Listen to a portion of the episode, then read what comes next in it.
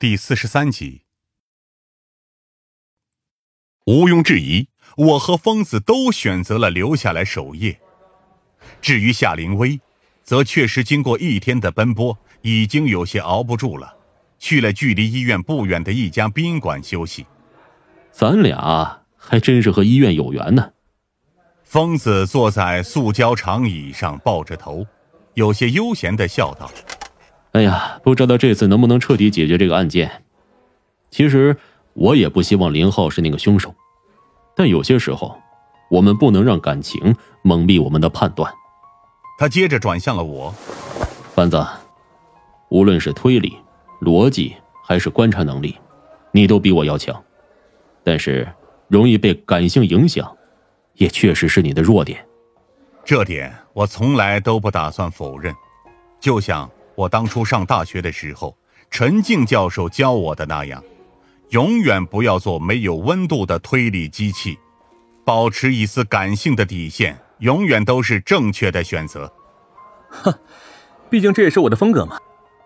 我也靠在墙上，轻声笑道，看着窗内的林浩，也陷入了沉思。不知道他今晚会做些什么样的梦？大概是噩梦吧。疯子低声说道。渐渐的，医院的走廊上。也陷入了一片沉寂。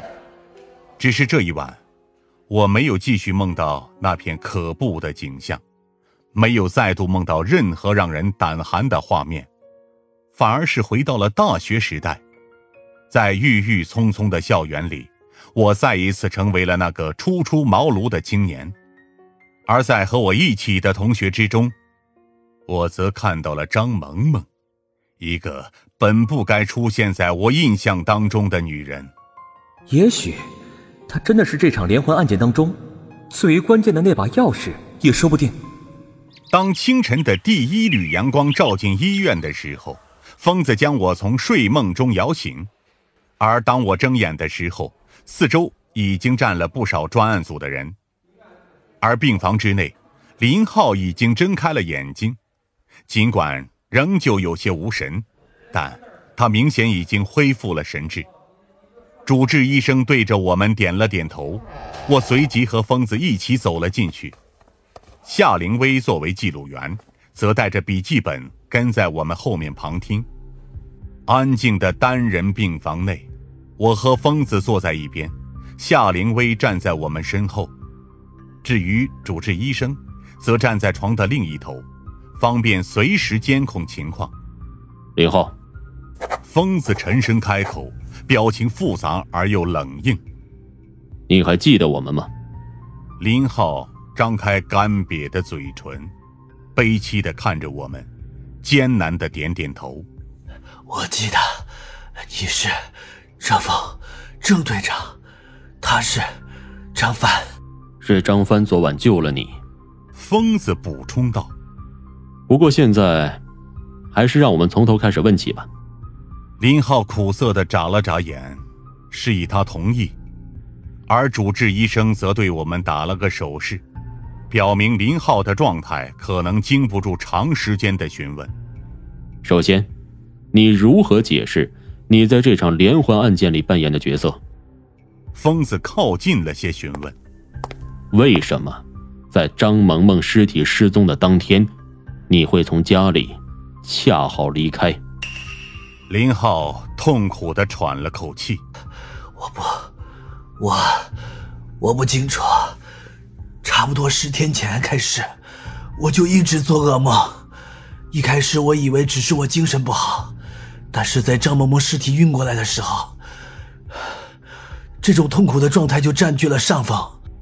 痛苦的状态。”疯子皱紧眉头，而我则追问道：“你的意思是？”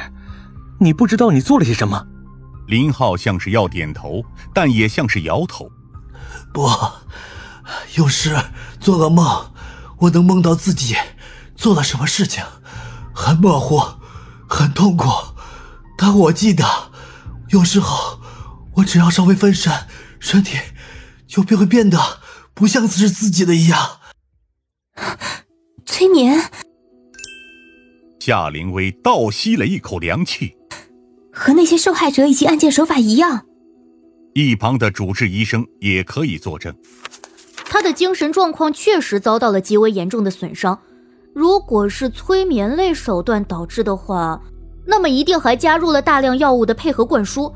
说实话，他现在能维持稀薄的意识，已经算是了不起了。林浩流出了一滴干涩的眼泪。我呢，隐约的察觉到自己的变化，但我做不了任何的反抗。我不知道。究竟从具体什么时候开始，我变成了这副模样？但我知道我不能继续下去，否则我肯定会伤害自己身边的人。所以，在那具尸体被运回还不久，我就逃了。凭借着一点点稀薄的意识，我只能往老家的方向逃。只想在老家躲一段时间，以为这样。这种症状就能够慢慢消退，但我失败了。林浩那无神的眼睛里划过了一丝不甘，那种疯狂的感觉越来越严重。我隐约能够感觉到，有一个声音正在对我下命令。我不想伤害我父母，所以我只能继续逃。直到昨天晚上，我当时知道是你们来了，我想求救，但那个声音。却让我快逃！我用尽全部的力气，试着扔下一些薯片的碎屑，但只好我意识就彻底不属于自己了。